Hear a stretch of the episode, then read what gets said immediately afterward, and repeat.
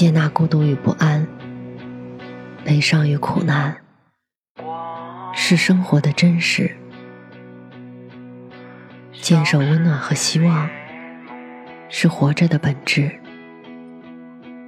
我相信，胸中装满深切的爱，生活就会灿烂千阳；内心保有沸腾，世界会为你绽放。愿我们都能在不期而遇的温暖中，满怀生生不息的期望。晚上好，我是 Mandy。搜索并关注微信公众号“深色咪墨”，收听更多或参与互动。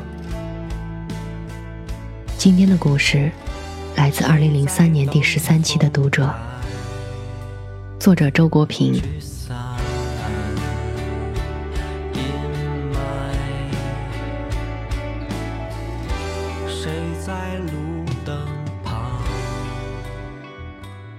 曾有人问我如何处理人际关系，我的回答是：尊重他人，亲疏随缘。这个回答基本上概括了我对待友谊的态度。人在世上是不能没有朋友的，不论天才还是普通人。没有朋友都会感到孤单和不幸。事实上，绝大多数人也都会有自己的或大或小的朋友圈子。如果一个人活了一辈子，连一个朋友也没有，那么他很可能怪癖的离谱，使得人人只好敬而远之；或者坏的离谱。以至于人人侧目。不过，一个人又不可能有许多朋友。所谓朋友遍天下，不是一种诗意的夸张，便是一种浅薄的自负。热衷于社交的人，往往自诩朋友众多，其实他们心里明白。社交场上的主宰，绝不是友谊，而是时尚、利益或无聊。真正的友谊是不喧嚣的。根据我的经验，真正的好朋友，也不像社交健儿那样频繁相聚。在一切人际关系中。互相尊重是第一美德，而必要的距离，又是任何一种尊重的前提。使一种交往具有价值的，不是交往本身，而是交往者各自的价值。在交往中，每人所能给予对方的东西，绝不可能超越出他自己所拥有的。他在对方身上能够看到些什么，大致也取决于他自己拥有些什么。高质量的友谊总是发生在两个优秀的独立人格之间，它的实质是双方互相由衷的欣赏和尊敬。因此，重要的是使自己真正有价值。配得上做一个高质量的朋友，这是一个人能够为友谊所做的首要贡献。我相信，一切好的友谊都是自然而然形成的，不是刻意求得的。我们身上都有一种直觉，当我们初次与人相识时。只要一开始谈话，就很快能够感觉到彼此是否相投。当两个人的心性非常接近时，或者非常远离时，我们的本能下判断最快，立刻会感到默契或抵悟。对于那些中间状态，我们也许要稍费斟酌。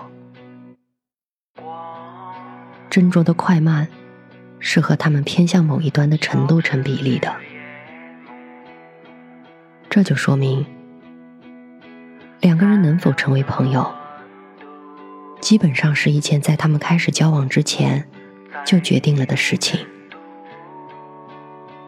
也就是说，人与人之间关系的亲疏，并不是由愿望决定的，而是由有关的人各自的心性及其契合程度决定的。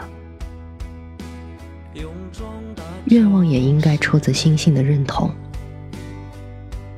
超出于此，我们就有理由怀疑那是别有用心，多半有利益方面的动机。利益之交也无可厚非，但双方应该心里明白，最好还摆到桌面上讲明白，千万不要顶着友谊的名义。凡是顶着友谊名义的利益之交，最后没有不破裂的，到头来还互相指责对方不够朋友，为友谊的脆弱大表义愤。其实，关友谊什么事呢？所谓友谊，一开始就是假的，不过是利益的面具和工具罢了。今天的人们给了他一个恰当的名称，叫感情投资，这就比较诚实了。我希望人们更诚实一步，在投资时，把自己的利润指标也通知被投资方。当然，不能排除一种情况：开始时友谊是真的。只是到了后来，面对利益的诱惑，一方对另一方做了不义的事，导致友谊破裂。在今日的商业社会中，这种情况也是司空见惯的。我不想去分析那行不义的一方的人品究竟是本来如此，现在暴露了。还是现在才变坏的，因为这种分析过于复杂。我想说的是，面对这种情况，我们应采取的态度也是亲疏随缘，不要企图去挽救什么，更不要现在已经不存在的昔日友谊中，感到愤愤不平，好像受了天大的委屈。应该知道，一个人的人品是天性和环境的产物，这两者都不是你能够左右的，你只能把他们的产物作为既定事实接受下来，跳出个人的恩怨，做一个认识者。借自己的遭遇认识人生和社会，你就会获得平静的心情。从前。